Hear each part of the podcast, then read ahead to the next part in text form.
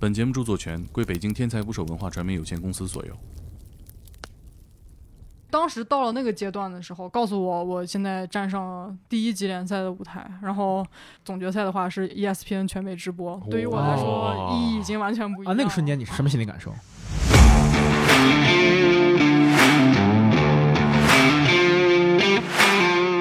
学毕业之后，在俱乐部大概也就打了不到一年，然后就入选了美国国家队。哦他之前是练田径，好像是练长跑，然后练铁饼，对，然后我们接不着了。你这个运动叫极限飞盘，是不是和狗玩的？是不是？是的，对，可以说我们都是。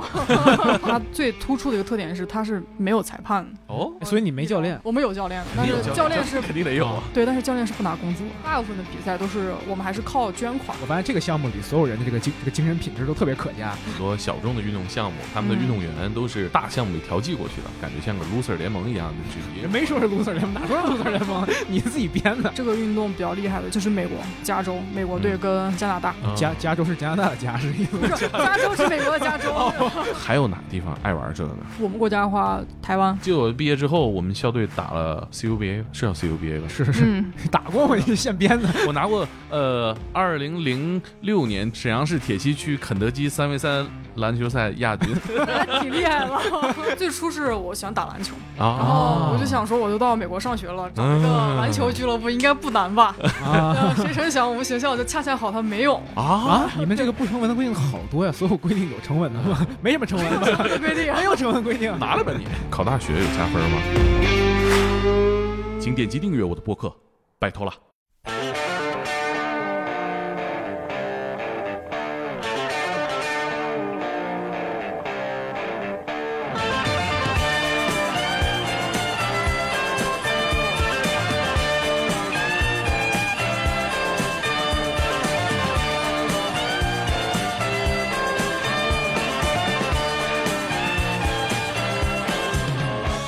捞最带劲的职业故事，这里是天才职业，我是猛哥。我是柯林，今天我们的嘉宾是伟奇，Hello，伟奇。Hello，大家好。伟奇呢，今天要给我们分享的不算是他的主要的职业，嗯哼但这绝对可以成为一个职业，可以吧？是的，绝对可以。有职业的选手哈，有的，嗯，嗯、然后呢，伟奇也是，我觉得，呃，打一个比方啊，在这项运动里边，他相当于在篮球里边的 NCAA，哦，对，算是 NCAA。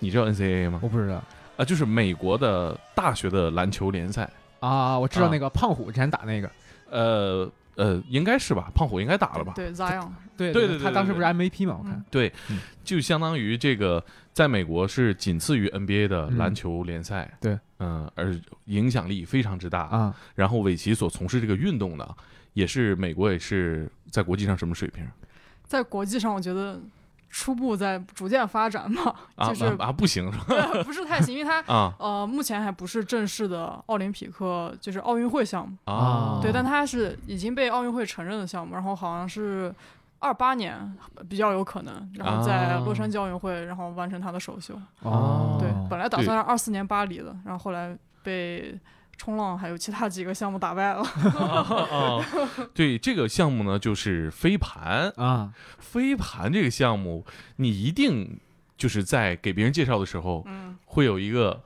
大家经常问起来的曲解，就是是不是和狗玩的，是不是？是的，是和狗玩的不是，就经常会被问到这个问题，对啊，就肯定跟狗没关系哈。我我怎么说呢？是可以有有有关系，可以有关系的。玩的是一种是吧？对，就是哦，如果说飞盘的话，啊它肯定是跟小狗有关系的。啊比如说别人问我说你玩什么运动，我说飞盘，然后飞盘是什么运动，就是你经常跟狗玩那个。然后它在就是大众出现的这个就眼里，就是影视剧啊，生活中确实是跟狗玩比较多的。啊但是如果说极限飞盘这个运动的话，啊，极就限对，就跟狗没用没什么太大关系哦那你这个运动叫极限飞盘吗？对，如果说全称的话，就是它叫 Ultimate Frisbee，就是极限飞盘。哦，听起来像是红牛赞助那种选手嗯比较少，生命是把人飞出去那种吗？是吧？是人飞出去接飞盘的那种。啊，对，呃，就是有人扮演狗的那个角色对，可以说我们都是狗。哎，你们倒是不太吝啬开这种玩笑啊对我们还好，然后我们队里面也有，就是我们自己有一只狗。啊！啊对，就真有一只狗。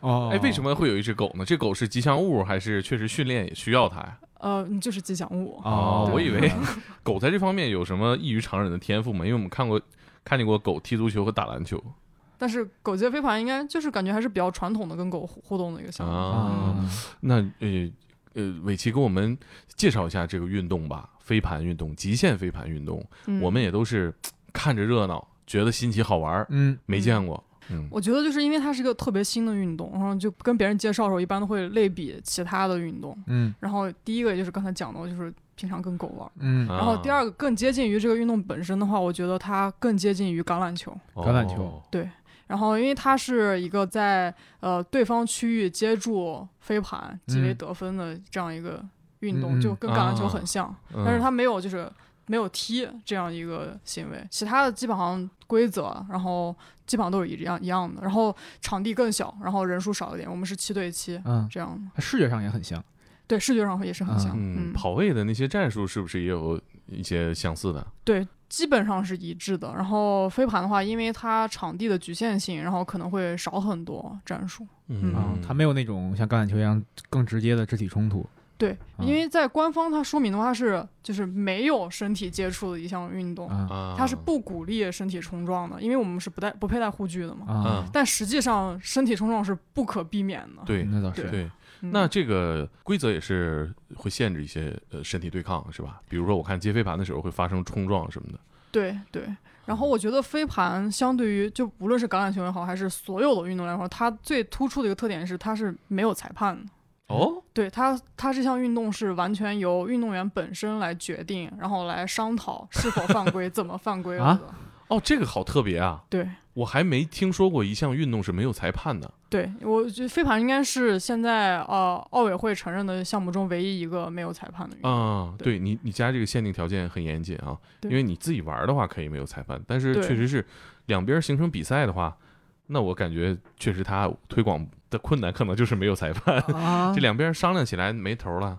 对，那所以它其实就是呃飞盘，包括它就是官方解释也好，它就是最特殊的一个运动精神，就是它体现运动家精神特体现的特别强烈，很少会出现两方纠缠，然后很久很久那种，然后更不可能会出现说有一个人会吼裁判、怒瞪裁判这种事情，因为没有裁判没有裁判。那怎么会大家怎么会这么和谐的相处呢？像我经常打篮球，那因为一两个球吵起来的情况太多了。是是，呃，我觉得就跟这个运动它缘起的那一群人有关系吧，嗯因为它最开始是在就是美国的一个高中。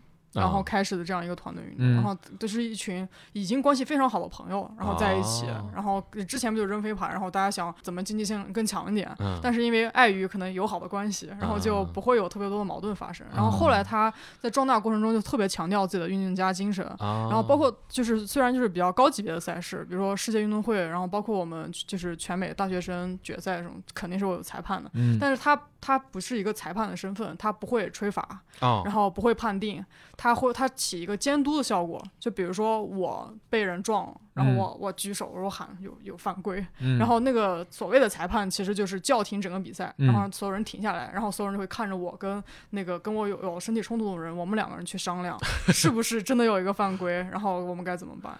有商量不出来的时候吗？对呀、在我有限的体育生涯中，目前没有遇到过这样的情况。都那么好说话，你像冰球，为了解决这个问题，已经开发出来一个让我非常欣赏的规则，就是你俩可以打一架，聊不明白了，现场就是对，不轮球杆，你们可以打，打完了就就拉倒，嗯，就接着比。嗯，就我觉得这是问题，这个问题的极致的解决方法。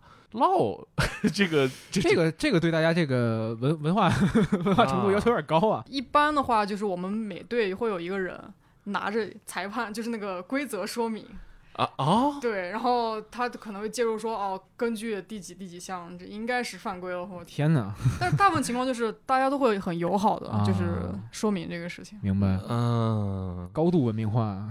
对运动员的素质有一定的要求吧？我觉得对我，我觉得就是参加参与这项运动的人，他首先是认可啊运动家精神，啊嗯，然后认可这个精神之后，然后我觉得大家都在就是同一个就是认知水平上去进行嗯这项运动嘛。然后啊我我参加的所有赛事，然后无论开幕也好，闭幕也好，然后大家都会提到说我们就是是为了进入奥运而努力嘛。啊，嗯，那你是提到你说这个比赛有不同的这个级别，对，大概国际上现在都有什么样的飞盘比赛？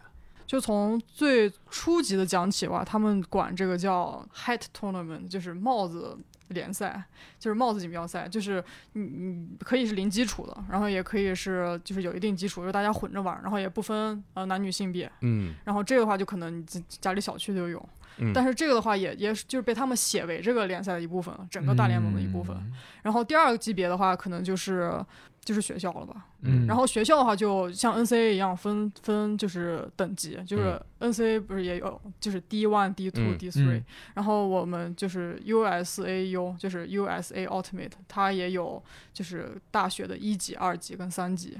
这样的话就是一个就是学生联赛，嗯，然后再往上的话就是一个半职业的，就是俱乐部联赛。嗯然后那些人呢，可能也有一部分时间是在进行比较专业的就是训练跟比赛，但是他也有自己的职业。啊，对，然后后面的话就是就到直接就到国家队层面了。嗯然后我哦的队友的话就有就是因为我们一起比赛，然后他大学毕业之后在俱乐部大概也就打了不到一年，然后就入选了美国国家队。哦，啊对，所以他从非职业到职业这个过程是比较短的。嗯，为什么？是因为它门槛低，还是说它如何？为什么就是它相天赋异禀，对啊，相对于其他的运动，这个这个晋升阶段那么快？对啊，我觉得是因为他这个运动的商业化还不够高。啊，如果真的商业化很高，有职业的联赛的话，那可嗯能有这样一个过渡的过程。嗯，我觉得，因为他现在大部分的比赛都是我们还是靠捐款，啊，然后还、啊还处于这样一种靠别人资助，然后不能自给自足的这样一个阶段。啊，所以很多高水平的运动员，他可能在半职业的这个联赛中可能也待不久，他可能就会面临选择，说我是要进入职业，找个班儿还，是对找个班上。进场对，所以中间这个过程比较短。对啊你这样我想起来，在咱们嗯国内，其实很多小众的运动项目，他们的运动员都是大项目里调剂过去的。比如说，你是进了体校，你的身体素质超过了同龄人，嗯你会进入体校，但是在你选择专业的时候是有一个调剂的。啊比如说，你来练这个嗯，篮球哈，但是你的球感呢实在太差了，但你这个身材弹跳呢，可以试试排球，哎，嗯差不多就可以，还可以调剂到更小的，比如说。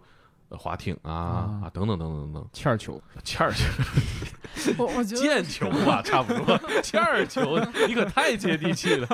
欠儿球，呃，对，其实也是这样的，就是会有个调剂嘛。嗯对，我觉嗯得这个说得特别对，因为嗯我刚进学校这个队的时候，最初是我喜欢打篮球，然啊，后我就想说，我就到美国上学了，找一个嗯篮球俱乐部应该不难吧？谁成想我们学校就恰恰好它没有，啊啊，没有美国还有没有，没有篮球的大学对，就就很神奇，就看到了有这样一个运动队嘛。嗯，然后我刚进这个队，就是像刚刚猛哥讲的那样，就是可能就是有一种就是别的运动，然后调剂过来这样。我觉得我们当时那个飞盘队就像一个失意者联盟，就是所有就是在高中想以运动员身份进入大学，比如他是打篮球踢足球的、啊各种各种运动，结果没有成功进入理想的那个 D one 的学校。所以就来到这个就是学业水平还不错的学校，但是他没有就是以运动员身份进来，哦，所以他就在这个运动队里面了。啊！你想，美国人热爱的运动有那么多呢，篮球、棒球、冰球、橄榄球等等啊。篮球都不是最受欢迎的，对吧？对啊，对对，嗯，那这个这个大概能在你们学校排第几顺位啊？对 我我觉得就是因为没有排顺位这个事情，然后就从学校给我们的预算来看的话，啊应该是倒数第一。啊，就是没预算吗？有预算吗？呃，基本上靠家长的捐款。家长捐款，啊就是孩子来这儿玩儿，不就队里这几个孩子家长捐款是的，不就零花钱在那儿凑一凑吗？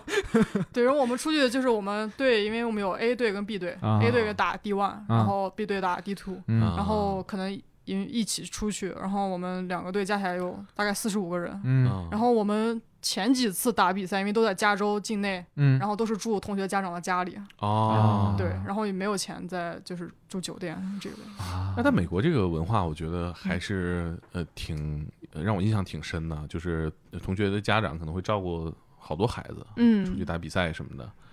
那你你说这个队里有四十五个人，你们飞盘队吗？，对，嗯，我操，预算最少的队伍有四十五个人啊！这美国大学的体育也太强大了。其实不老少的，你要挺多的类类比到中国的大学，我们大学的篮球队都没那么多人，肯定没那么多人。对啊，对，挺多的其实。我们嗯我我记得我毕业之后，我们校队打了呃 CUBA 是叫 CUBA 吧？是是，嗯，打过我是现编的，我毕业之后才加入，哦，这总共才二十个人呢，这这啊这不到啊。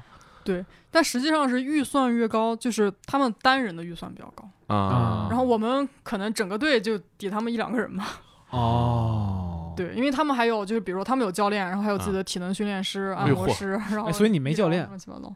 我们有教练的，但是教练是 肯定得有啊对，但是教练是不拿工资的，啊，义务哪个学生家长是校友。啊是校校友哦对嗯哦哦，大家真是就相当于赤木刚宪毕业了，回去当体育老师 对吧？带个篮球队。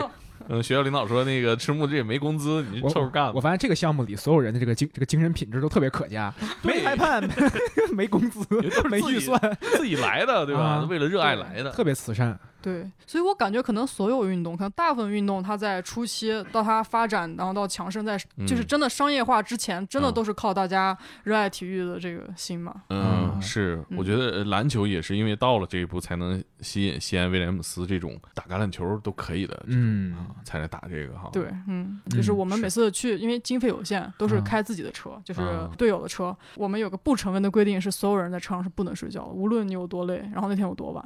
哦，为什么呢？呃，就是尊重司机，啊啊对，哦然后、哦对一个人睡了，那可能就会影响开车的人嘛。然后就是人家开车也蛮累的人，为什么你就可以在旁边休息呢？换班开呗，嗨，你们这个不成文的规定好多呀，所有规定有成文的吗？没什么成文的，规定 没有成文规定。不成文规定人兜里揣着呢，是吧？你们争吵哦哦对对对写着这不能冲撞，是吧？嗯，是的，呃，这呃规矩多是挺有意思的，啊有仪式感。嗯，那像这个运动有没有像其他就是球星啊这种存在呀？嗯，我觉得我们其实就是玩飞盘这些人都比啊较自我。如果你问我，我肯定会觉得是我们队的队长，我觉得他是玩的最好的。怎么说？他什么呃？样的人他是他之前是练田径，啊？嗯对然后哪个项目？呃，他是好像是练长跑，哦，对哦就是很厉害。然后我练铁饼的呢。对，然后我 们接不着了。呃，他是就从身体天赋来讲，运动表现来讲的话，嗯呃，他是我们赢得冠军的 MVP。嗯，然后他嗯他他有非常非常就是不可思议的进攻，然后防守，嗯，就是他我觉得他特别全能。嗯但实际上就是美国就是学生联赛是有一个奖项叫 Callahan Award，然后每年得得得这个奖的人就类似于 NBA 的 MVP。哦，这一类的但是他没有拿，所以他没有拿个奖，我们是我们还申诉了很久，我觉得就不可思议。对哦，他这么厉害，就全美国都出名的吗？对就在这个圈子里啊。对他现在就是一个体育品牌的一个代言人什么之类的，哦，这么厉害啊！非常非常厉害。哦，都签代言人了，对，哦，那那那那这个啊厉害和一咱一开始以为以为水平挺高，啊不是一码事儿，呃不是一码事儿这是体育明星了啊。对对对就真成成球球星对他很厉害。啊，对如果是说这个运动放大，就是不只是在学生联赛里面的话，我觉得他目前还没有一个就是就是统治级别的人物，啊，可能每个队有一个箭头人物，啊还是处在一个就是混战的一个阶段吧啊。我觉得，哦但是我看过一个网红，你知道我说的是那个人吧？哦，我不知道那个叫 Brody Smith。他就是总拿这个飞盘玩花活，就是各种准，哦你知道我说的明白明白，我那个啊我知道哈，对对对，就是那个人，他他 YouTube 那个粉丝挺多的，嗯，我是早嗯看看过他的视频，知道这个。网红球员，那他是极限飞盘吗？他好像之前是运动，他退役了嘛，好像现在是，然后他现在就对就是就是每天就是各种在各种地方耍，就各种准，很准啊啊啊就超级准。就你刚才说那个，他那个像回旋镖一样啊，他有一个特别，就我第一次看挺绝的，他他骑着水上摩托在水上，嗯他一边骑一边扔，然后然后跟着那个追，啪一把抓回来了，哦，这样玩。他就总他就总玩这种。就但这种可能在网上有一定影响力，也不是业内的明星球员。对他可能之前在业内还就还挺厉害的，但是嗯我们可能如果说明星球员的话，可能还是在这个运动场内嘛。嗯那啊呃，世界范围内大家的这个过招比赛多吗？嗯，目前的话最高级别应该是世界运动会，就是 The World 啊，Game。世界运动会、对，嗯世运会好像项目不是我们日常看那些。对嗯，都比较比较小众，偏极限。嗯，哦，但目前来看的话，这个运动比较厉害的就是就是美国，然后美国就是加州，美国队嗯跟加拿大，美国加拿大比较厉害。啊 加加州是加拿大的加是意思？不是，加州是美国的加州。美国人听着，加拿大人听着生气了。嗯啊，因为你你刚刚提到起源是美国嘛，对，嗯嗯，那那个除了北美，嗯，还有哪个地方爱玩这个？我们国家的话，台湾台湾玩的还蛮多的，啊然后还有广东那边。嗯、哦，南方人爱对玩。因为它这个运动其实跟天气还比较相关嘛。哦，因为它是首先户外的，嗯然后风不要很大，最好不要下雨。哦，嗯，对像北京这一个礼拜，这 得了，咱们队儿全体活动取消这一个礼拜。嗯，对，大部分都是在户外进行。哎，啊它得室内需要多高才能在室内玩啊？因为它这个飞盘，我看有的飞得挺高的，它还不像篮球，其实大家不需要扔太高。对，会比篮球高吗？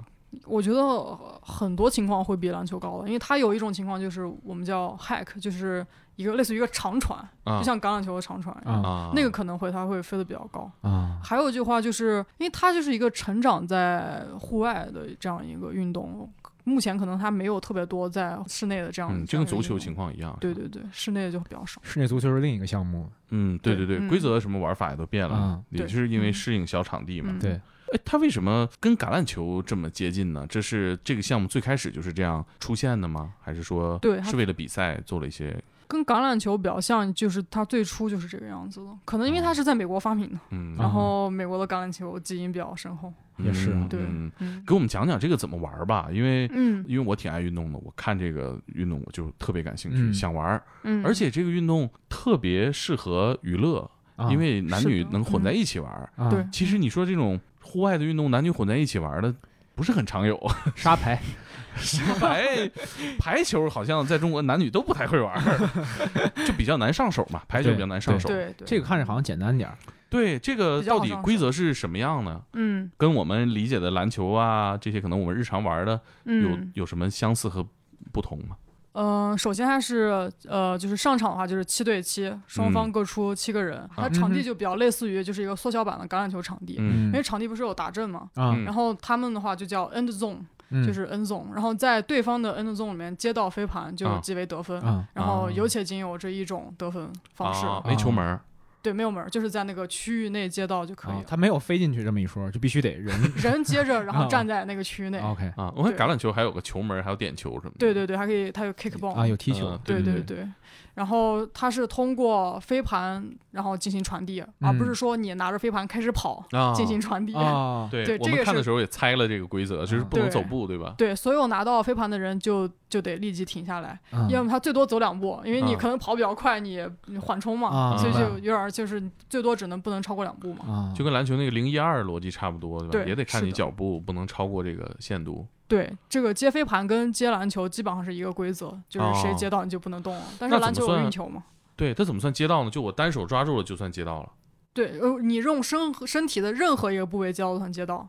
就这就像狗狗是拿嘴叼住也 OK 是吧？对，但是那个可就挺危险的。就直接像小丑一样 豁开了。对对，啊因为我我之前我对这个规则可能理解也没有那么透彻，我就觉得是得用手接到。啊嗯然后我们在决赛的时候遇到这样的情况，就是我的队长 Dana 他在就是中间的时候用他的腿，就是他的大腿跟小腿不是这样可以啊弯直，啊膝盖后面对他用那个接到，啊然后非常没有没有落地，哦，这是什么情况呢？他双手在干嘛呢？他他当时已经身体身就是身体失去平衡了。哦，对，然后他他其实跑得有点快，然后飞盘没有落到他那个身前，就落到他身后，他就灵机一动，然后用大腿跟小腿夹住了飞盘啊，。这种相太绝了类似的画面，我只在蜡笔小新里见过。蜡笔小新蜡，笔小新喜欢用屁股夹住东西。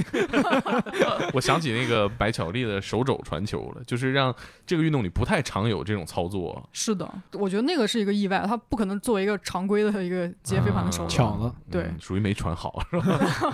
传球失误是的，对，啊所以，所以我我我现在理解这个规则的话，就是它更像橄榄球了，就是只要嗯。橄榄球不落地，啊，嗯。就算你接到它了。嗯，嗯。那能手递手吗？呃，不可以手递手。啊。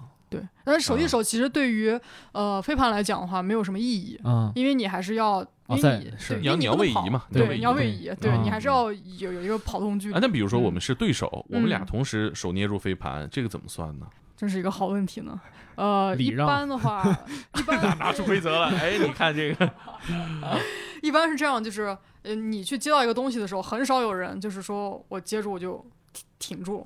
啊，他我们有一个习惯性的保护动作，就是抢夺。对，抓过来。对啊，一般的话，会有一个人把从他手中抓过来这样一个过程的。啊。如果两个人劲都很大的，把啊。那个都扭了的话，啊。呃，我们是是算就是那个算算进攻方失误的，哦。啊算进攻方失误，对，因为没有人接啊，到嘛，明白哦。要么就是没有接到，没有一个完整的人接接到这个，对。啊，有点。对，我看这个飞盘比赛里面拿到飞盘都是噌的一下收回来，拿来吧你，就是那种拿来吧你，对，因为英文的话我们讲叫 grab，就是啊抢过来了。嗯啊，哦，嗯所以就是不太常有这种俩人一起捏到的情况。对，嗯，就极力避免竞争啊，这个运动里。也不是吧？我觉得就是他的运动精神是避免身体接触啊跟就是言语冲突的。嗯你你说这个我能理解，那就是效率高嘛，我啊直接就蹭收回来了，啊对，嗯我肯定不跟你竞争，嗯，因为这个东西，你你你去有没有想起那个叶问和那个那个那个那个赵本山掰饼？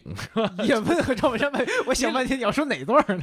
你俩不是都捏住了，那玩意儿盘可能还扛不住呢，啊对吧？对，你要效进攻效率高，你肯定还是收回来。是的，对，我其实刚才想这个问题，我是在嗯想一个规则：假如我们同时捏住了，我们俩人走起来、跑起来，这算谁走步是吧？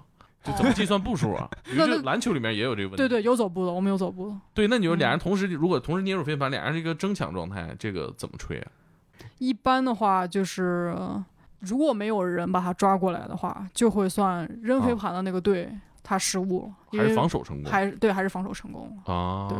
但是大部分我们去防守的话，呃，我们是不不鼓励说你去抓住飞盘的，而是把它打掉。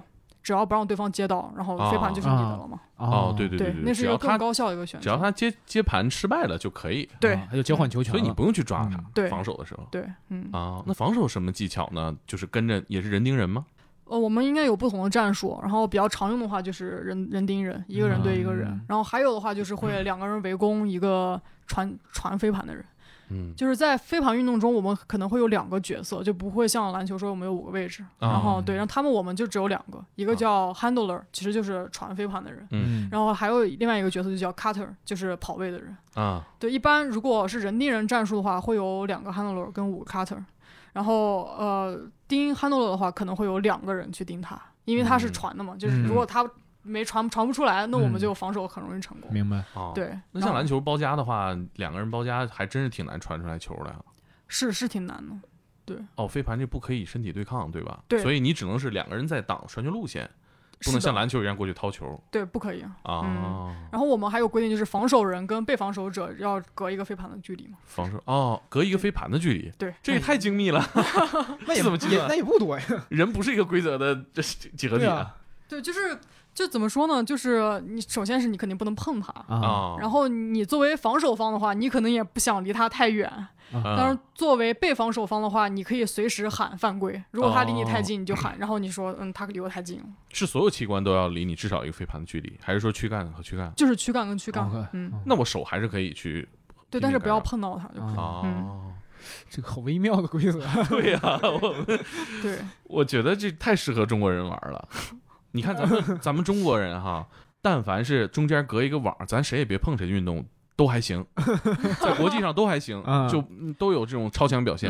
就是混在一块儿开始互相怼的比较难，确实身体的这个强度确实是照这个黑人白人稍差一些啊。嗯，那这个规则，哦，我想象一下，那比如说我两个人逼过来了，那进攻的时候有什么技巧呢？就是我在传球的时候，嗯，像一般扔飞盘的话，有两种就是比较基本的手型，一个就是我们就很常见的叫嗯 backhand，、就是就是就是这样扔。就就跟这个魔术师飞牌差不多。对对对，然后还有一个更常用的话是叫 flick，是其实这样啊正手，就是跟这个小李就是扔飞刀对扔飞刀差不多。手心朝上，对吧？手心朝上。那这两个有什么区别呢？呃，一般最常用的还是正手，手心嗯朝上的这个，因为反手这样的话扔的距离比较远，然后是哦 防守者重点盯防的这样一个手型。我嗯。们只要就是 no backhand，只要不让他发出来反手，就算啊。一个比较成功的防守了。哦。哦，他是防守者，是让你嗯。发一个近距离的传球，短传，对。不能让你长传。对，嗯那我肯定个个都想长传。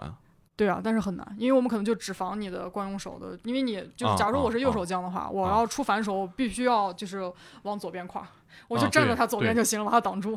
对对对对对，但是很多啊，他们会就是做假动作嘛，就比如说他嗯就是啊正手啊朝上，然后轻轻一甩，实际上飞盘没有出去，然后他立马转身过来来一个反手，啊，虚晃一枪虚晃，对，啊。所那以你们有这种双手将吗？左右手都可以的，有的就这个很难吗？很难，我觉得是非常难的，啊嗯，，就是他晃完了可以也可以换手，对吧？对，嗯，那这种确实是感觉稍微厉害一些。嗯，对，嗯，所以这个每个人都要掌握这个进攻技巧，对不对？呃，扔飞盘的话是必须要掌握的，嗯，因为你哪怕你是一个跑位，然后是接飞盘为主的人，但是你还是要把飞盘传给下一个人嘛，啊，啊所以这个运动它不像其他运动，它这个每个人的这个职责分工很明确，其实大概大家干的事儿是一样类似的，对，全攻嗯全守啊。啊，是的，嗯，哦，那橄榄球我记得好像也是分组的啊，对分进攻挺多的对对，它是有嗯。组的，嗯，啊。但是他们的技能其实差不多，哎，那刚刚你说两个人，一般是两个人防防这个呃飞盘的人，对，所以说呃防止接球的就会少一个人，是的，嗯，那不是很难防？那我一定能传得出去啊！如果如果我这球传出去的话，大概率是能接得到的。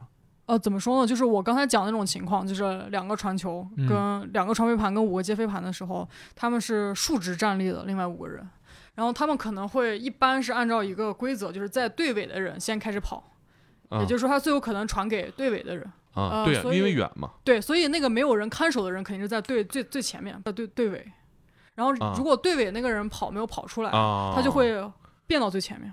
啊，那这样的话，那个防守人就会轮到那个刚才在最前面，现在是第二位的那个人，哦是这样轮换轮轮换防守。哦，有有点像那个从顶弧挡拆到溜底线，然后再拉到顶弧这样啊，对，是这样。就是拉开距离，因为你嗯哦明白了，所以剩下那几个人防守中心是防最远端，威胁最大的是的，嗯，哦嗯，那防守也是人盯人对，防守是人盯人。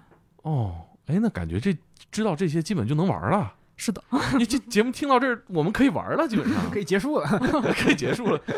哎，这个运动还真是，还有什么规则吗？是是是可以玩的吧？听到这儿对，是可以玩。嗯，啊这些基本的知道就基本上就可以玩了。因为我刚参与这项就是运动的时候，没有就是我们教练说我们先来一堂理论课吧，就是啊没有这样的。先先考科目一，对，就是我们就直接就上去玩了，啊就开始直接就是两个分成两个队对抗，然后就啊在这个对抗过程中，你就自己去体会这个运动它的规则到底是什么样。因为有些东西确实它是比较微妙的，嗯不是说给你讲清楚，让你记住，然后就一定是这个样子。嗯，对。哦，那那比赛是怎么结束？是有固定的分数的，还是是嗯有固定时长呢？对，是有固定的分数的，就是先得到十五分的对应。就是那打阵一次得一分，对，嗯，啊，大概一场比赛多长时间？我打过最长的比赛是两个小时。两个小时。对，但是应该是有时间限制，但是这个每个联赛的规则好像是不一样，而且现在好像也在变。哦明白？你们嗯一个队要是四十多个人的话，打两个小时也还好啊，大家都能上场比吗？啊，不会的，不会啊不会不让换人啊？呃，不是，就是不会做到，因为我们首先四十个人是两个队，一个是的一级跟二级嘛。啊那二十个人的话，呃，有些比赛就是还是就是比较重要的比赛的话，老就是教练还是会比较固定几嗯个队员。主力吧对那两个小时挺长了。对，挺长的，那是我打过最长一个比赛，很累吧？非常累。我大一的时候特别特别瘦，就是刚开始玩这个运动，就是运动都特别猛。还能特别瘦到哪儿去？你现在也也不我现在已经开始胖了，已经已经不玩飞盘了。啊我觉得你看起来挺。壮的，倒是。对对对，嗯哦，那两个小时最短呢？最短的话，没有特别短的比赛，可能这个我们一级联赛里面，嗯、大家都，哎，不对，我打过特别短的。我我因为我刚进队，我是从二级开始打的，我是在啊 B 队，然后最后到 A 队，选去 A 队的嘛。我在 B 队的第一场比赛，好像三十多分钟就结束了，然后我们一分未得。啊，对，差这么多对，嗯，啊？怎么会差这么多呢？就是呃，在哪个地方卡住了？就就是是他他他你突破不了他哪个防守啊？总的来说就是我们自己失误特别多，我们接不住飞盘。接不哦嗯哦，，对，哎，说到这儿，我想聊一个这个运动里面我的一个一个发现的一个隐患啊，嗯就是这玩意儿好像很费手啊，是的，嗯因为我看这个运动里面是没有护具的哈，嗯，就是拿手跳起来去接，然后再落地，因为你嗯手本来就拿着一个盘了，嗯，单手落地啊或者身体落地，感觉都挺费手的哈。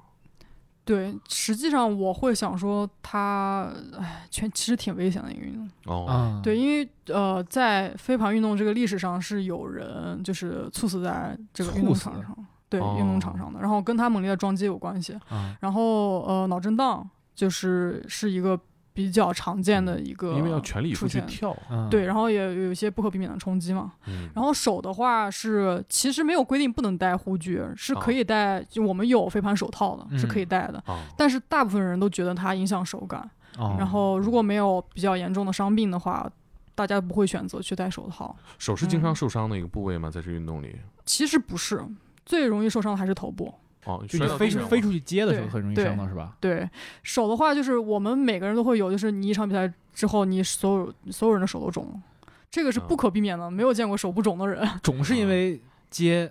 对接啊，因为我们接的话有一个就是有两种接法，一个可能你单手就是抓住它，嗯。这个其实是比较理想的一个状态。如果就是你比赛久了，它在草地上有水或者是人出汗，它那个飞盘会比较滑，嗯。大部分不会选择去把它抓住，我们会选择一种就是把它拍住，它叫 pancake，就是就是、啊就是两个手这样拍。啊，然后为了接的稳点，大家都会特别特别重的去拍它。嗯然后 就没接着的话，啪一下这也挺疼。，对，然后作为防守队员的话，就是你防守的话，也是就是把别对方的飞啊传出来飞打掉。哦对也是全力以赴。对，其实最容易受伤的来讲的话，还是头部或者你身体啊、腿被那个嗯鞋、钉鞋踩到啊什么这一类的。啊哦，你们也还有穿钉鞋对，就是穿足球鞋或者橄榄球哦鞋。，因为要嗯在草地在草地上抓地啊。嗯，哦听起来是你全力以赴跳一下，其实挺容易。你再不济还崴脚呢，对吧？对，嗯，啊，有有很多崴脚。嗯啊嗯，那像在在那边，他肯定，那像我们这边几乎就不玩嘛这个东西。嗯那在那边，嗯比如说他们那边的小朋友会看到这种比赛吗？会的，我觉得就是飞盘在美国现在等于说是一种社社区运动了，就跟篮球一样。啊然后嗯每个社区都有篮球场，每个社区都有草地，啊，草地上总会有人扔飞盘的。啊 美国它不缺草地，地儿大，嗯，那像呃普遍的有没有嗯那种像你在学校里面对说，我进其他的运动队可能不是很理想，被嗯调剂到飞盘队了，老百姓玩这个会有这种呃心理上的包袱嘛？比如我是班级里的一个小朋友，我就觉得挺好玩的，但是哎，男生不都应该是橄榄球、打篮球吗？会有这个文化上的问题吗？会有，但是呃，就是具体的原因可能不是这个，就是不会觉得嗯说飞盘是一个呃呃没有那么流行，然后嗯看起来不是那么 男子汉的运动。嗯呃，我觉得更多可能会是因为大家对玩飞盘人的一个刻板印象，这是在美国可能会有，就是他们都觉得玩玩飞盘人比较就是嬉皮士，然后比较嬉皮士啊这是个嬉皮士的比较喜欢开 party 这一类的。啊？为什么呢？哎，这这有这有什么联系啊？来了兴趣？哎，这啊这个有什么联系是这样的运动啊？没看出来啊？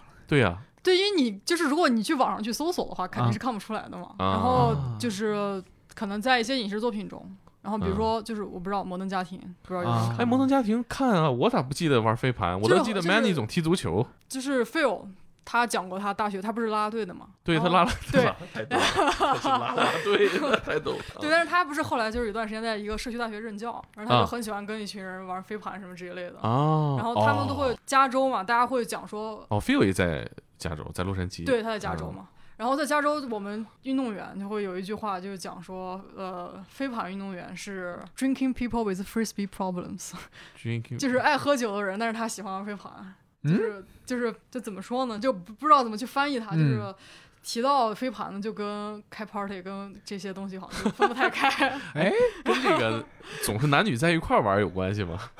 没有，但实际上我们在大学的时候就已经是分开男队和女队，啊当然开哦 party 也是大家一起开的嘛，就是哦，那也挺奇怪啊。是啊，呃，我这真因。为大家就是我觉得就是大家比较 chill，就是玩这个运动的时候大家都比较就是喜欢大家在一起开心啊这一类的。啊，对，包括我刚开始进这个队，一度想要退队，也是因为这个原因。啊，就是就是就是刚开始我们会有一些，比如说就是除了运动训练之外的一些团体活动嘛。嗯然后一开始比较正常，就是做一些慈善呀、捡捡垃圾什么的。啊我觉得是可能大学生运动员都有这样的，就是都需要参加嗯这样的活动。然后后来就是逐渐就是就是各种。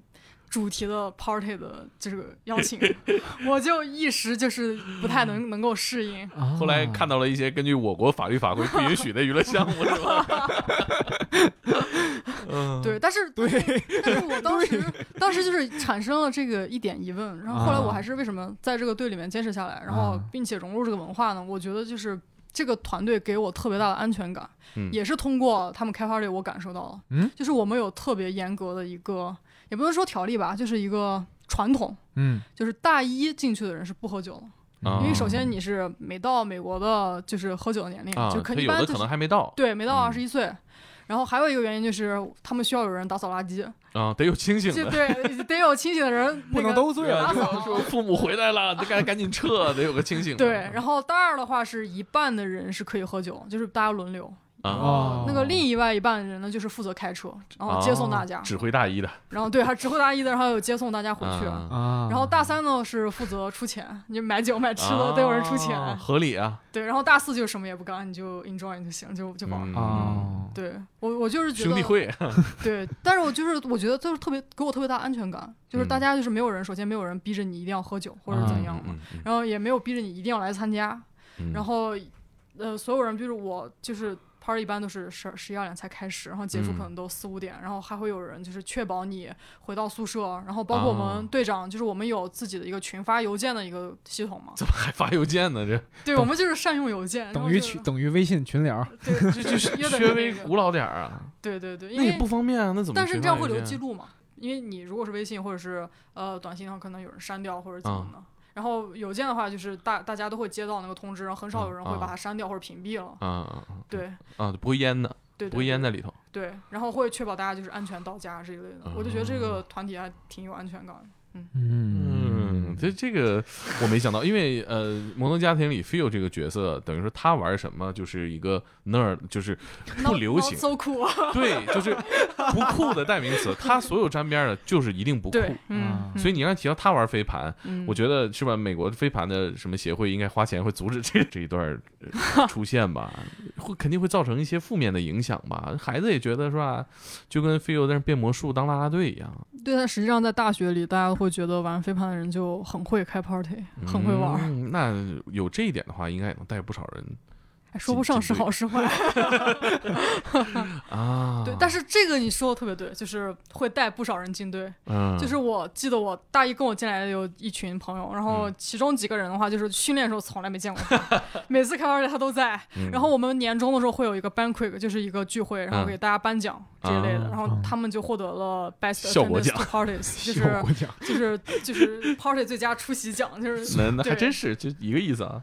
对，但是我就是我们特别包容，也不会把这些人清除掉或者怎样，因为他们就是可能在运动场上没有成为我们的一员，可能嗯在文化方面也是为我们贡献积极的影响的。嗯，啊是，哥们儿加入飞盘社团一年了，到年底哦，咱这社团还比赛啊？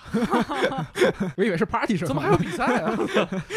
啊，蛮可爱的啊，哎，这个这个运动感觉就是特别特别的，怎么讲？很放松，其实很放松啊。都不我我都不该不知道该怎么形容了，就是不是我们传统想象中的那种运动的方式，不是是那种很竞技体育的那种想法你像，在中国想到运动队、体育队，首先就是成绩，你的嗯 level，、啊。嗯，你是不是职业，距离职业有多远？其实嗯想到第一个标尺是这样的啊，嗯但是飞盘，特别生活方式，就是你感觉对你明显听伟奇讲完就觉得他第一坐标肯定不是这个。啊，嗯，它还不是一个那种感觉功利性特别强的那种运动哎，这个考大学有加分吗？不不，比如说大学会招这个特长生吗？到高中？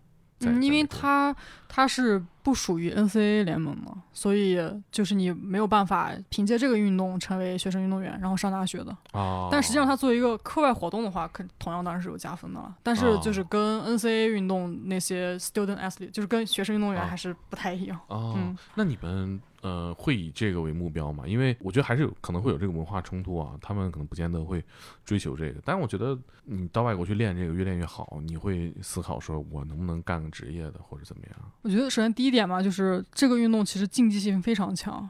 然后我我也不知道是因为就是体育文化的原因，我还是就是说这个运动本身就是。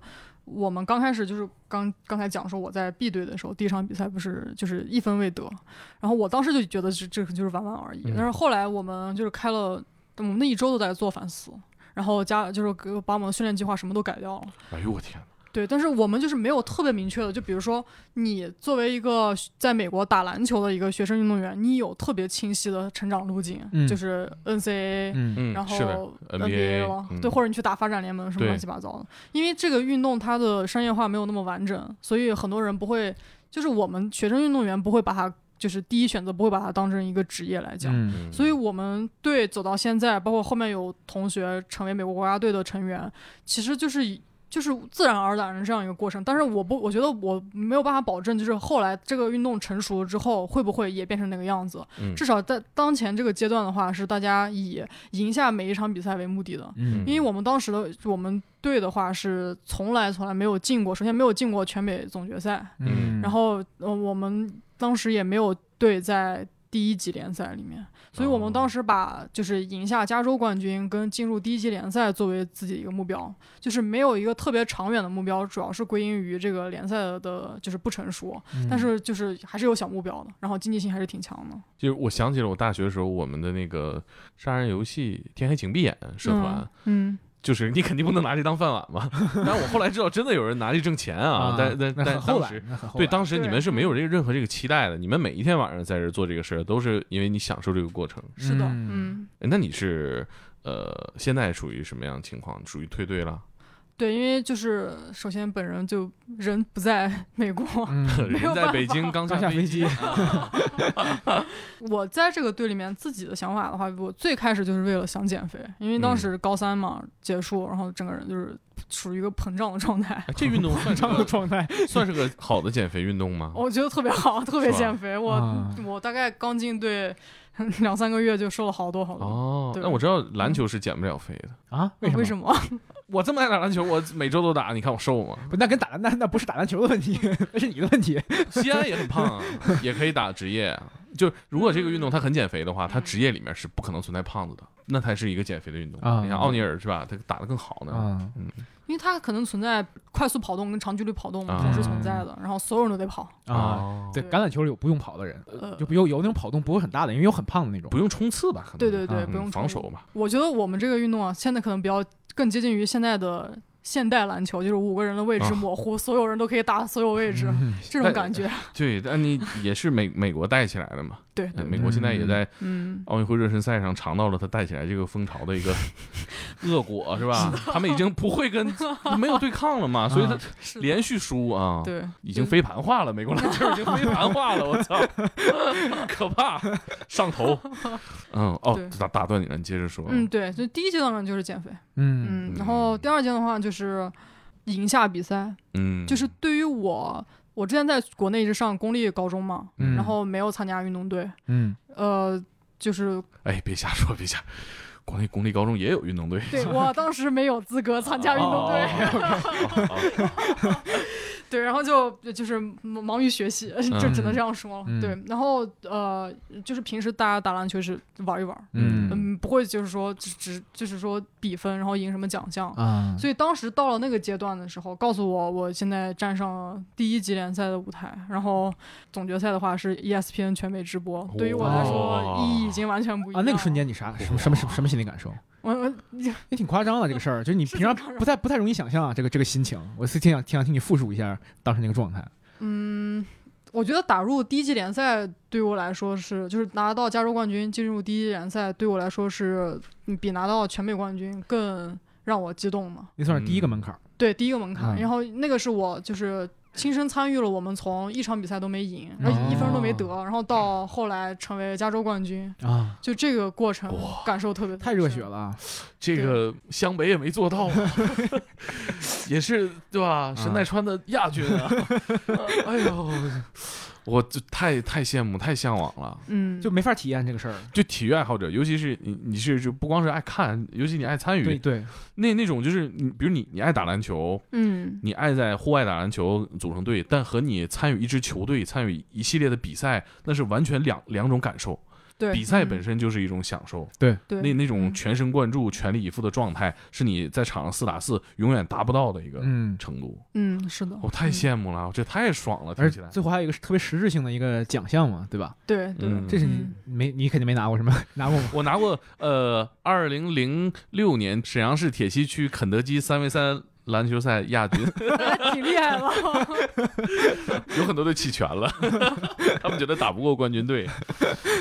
那你当时是怎么从就是说我我只是想减个肥，嗯嗯，有没有那么一刹那突然觉得说这个事儿得拿冠军？我觉得就是从我的第一个锦标赛，然后一场都没赢，一分都没得开始，我那那个比赛结束之后，我觉得不仅是我们全队都已经有这种想法了，我觉得我们队。就不是说大家都说哦，就我们这个队，呃，之前是这样，然后现在到这样。但其实我个人认为，我们是蜕变了很多次，啊，然后才到现在的。就刚开始就是玩儿，然后每个人都抱着各自，就是你可能就是觉得想交朋友，我可能就是来想减肥的。是玩 party 的，对吧？嗯对，但是我们其实共同的爱好嘛，就是我们都喜欢嗯竞技体育，嗯然后也同样是因为竞技体育，然后我们才在会在输了之后发现我们学校赢，然后我们不能这样输。然后就是我都记得特别清楚，那是一个一天的锦标赛，然后在洛杉矶，然后从洛杉矶开车回学校，然后大概三四个小时的车程，就一路上我们所有人没有一个人是沉默寡言，嗯，所有人在复盘今天他哪没做，哪做的不好，哎，然后我们之后训练要怎么调整，然后我们整整整趟这个行程上都就是我觉得特别诧异，一个是没有被特别压抑的情绪笼罩嗯太久，可能当刚开始就是很失落嘛，嗯就是坐上车之后，所有人就是不约而同的开始复盘了。我觉得嗯就是因为我们真的都都是一群特别特别热爱竞技体育的人，嗯所以才会在输了之后立马想到接下来该怎么去赢。嗯太棒了，我我觉得这个思考方式和工作方式。值得所有的上班的人听，嗯管理的团队，你的部门，你做的每一个项目，你每个月都应该有这种思考哈，嗯，这太宝贵了。对。当时的话，就是我我来这个队的时候没有感受特别深，我觉得大家都挺爱玩的，然后嗯可能都 没有几个人把这个当着特别严肃一回事儿，所以大家同样是这样一个反应的时候，我才意识到我们其实是热爱体育的人走到了一起，嗯那场比赛你们输很惨吗？还是就是一分没得被人剃光头了你，们全队没得分啊？对，全队没得分，不是我没得分，哦你理解错了，应该是。啊啊！我以为是你自己没得分，全队都没得分。那这还有啥可复盘的？差差的太多了，这。就是每一步都得复盘。对呀，对，所以冲击特别大嘛。然啊，后后来那一周的话，就是我就开始就是加练了。嗯然后我们本来是固定的训练科目只有两天，周二、周四六点啊到九点。晚上对，晚上六点到九点。啊然后有一个呃加练的，就是周一的。然后周一的那个就是田径训练，只有一个小时，但是被称为就是恶魔训练嘛。基本上就是周一练完，你这一周就是浑浑身就拉体能啊，对，就是很酸痛。然后我是从那一周之后，我就每周一都去了。啊然后后来就是我们 B 队的很多人也都去参加这个训练了。嗯，有没有谁就是在这个团队文化里边是主导的这这个改变？我觉得没有一个主导的人，我觉得我们真的就是很像的一群人，真的是很像的一群人。对，然后主导的话，我我个人认为就是那个比赛就是转折点，然后人的话，我我觉得就是美国可能很强调就是领导力这个事情，但实际上就真的在一个人人都有领导力的团队里面，可能没有一个特别具体的人先哪样做了，就是大家一个自发的一个群体事件。哎这这这期聊的职场话题啊人人都有领导力，，OKR 工作法人人都有领导力。就就是自驱力嘛，其实是对对嗯自驱力嘛。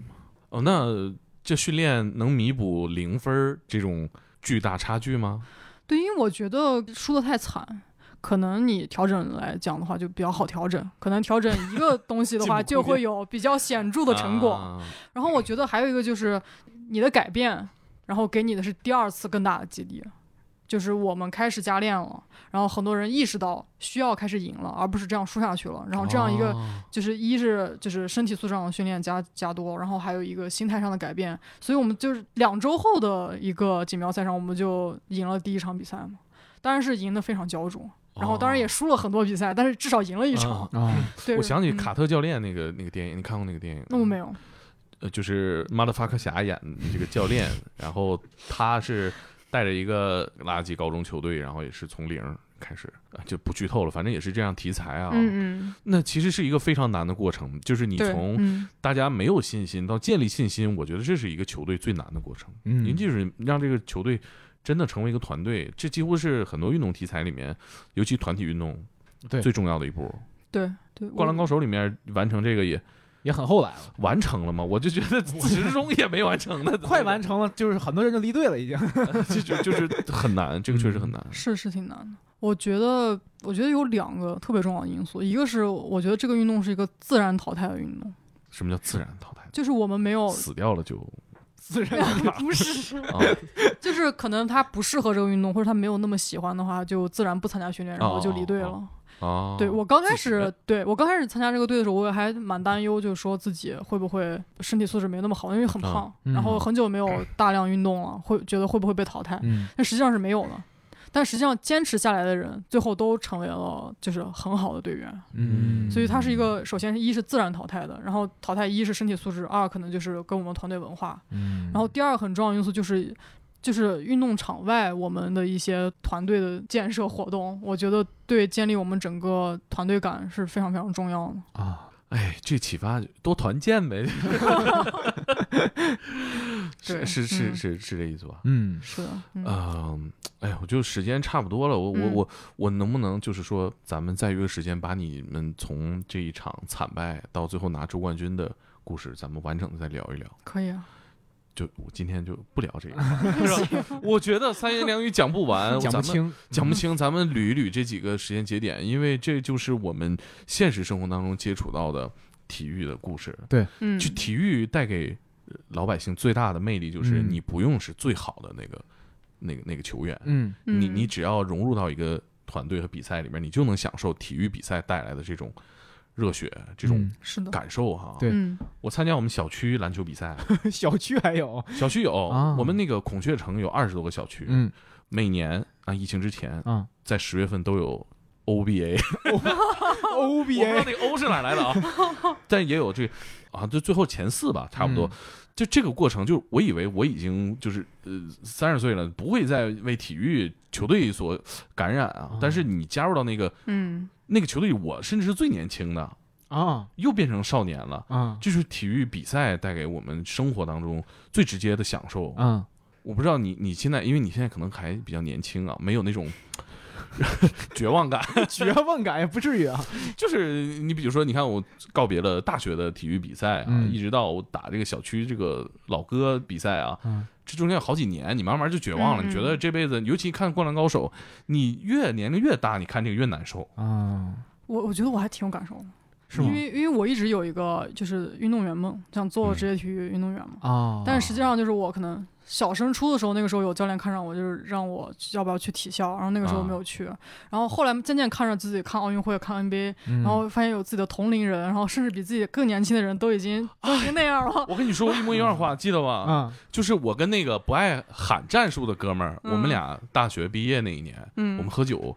上大学的时候，我们还觉得自己是不是有一天科技发达了，我们吃了什么神药，我们穿上什么鞋，是吧？像空中大灌篮一样，我们就打嗯 NBA 了啊。对，嗯但是我们看那个跟我同岁的杜兰特已经拿 MVP 了，我我俩就觉得这事儿没戏了。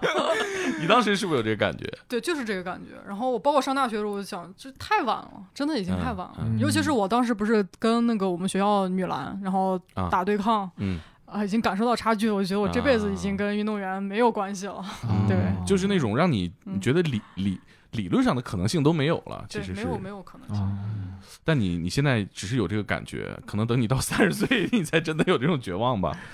对，我觉得但是飞盘已经，哎，他，我觉得他某种程度意义上已经完成了我这个梦想了。嗯，就弥补了那个缺憾了。嗯对对对，而且我觉得欣喜的是，这个运动像比如说像飞盘，呃，似乎三十岁你也可以尝试去玩儿，你也可以找到一个球队，但是现在可能市场太小了，嗯对，嗯嗯场地也少，嗯但是至少这个运动本身，它其实给你给这样的机会嘛。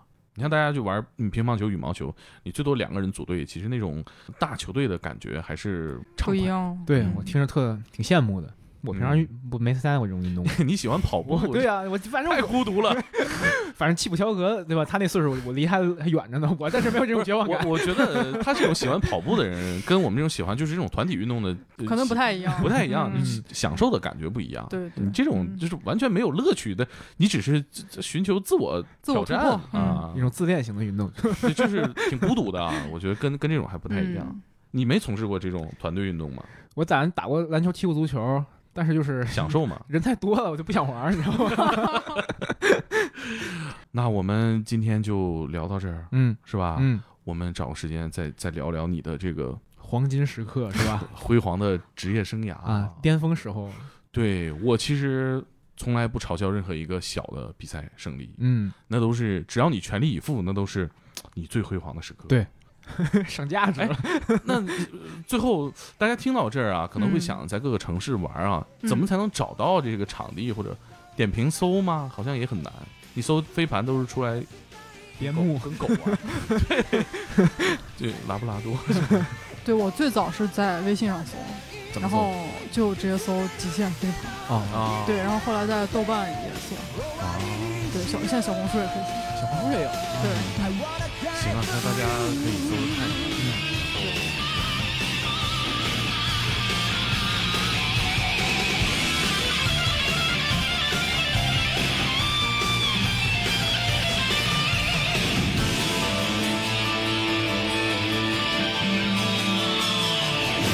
君が好きだ びたい明日を変えてみよう 」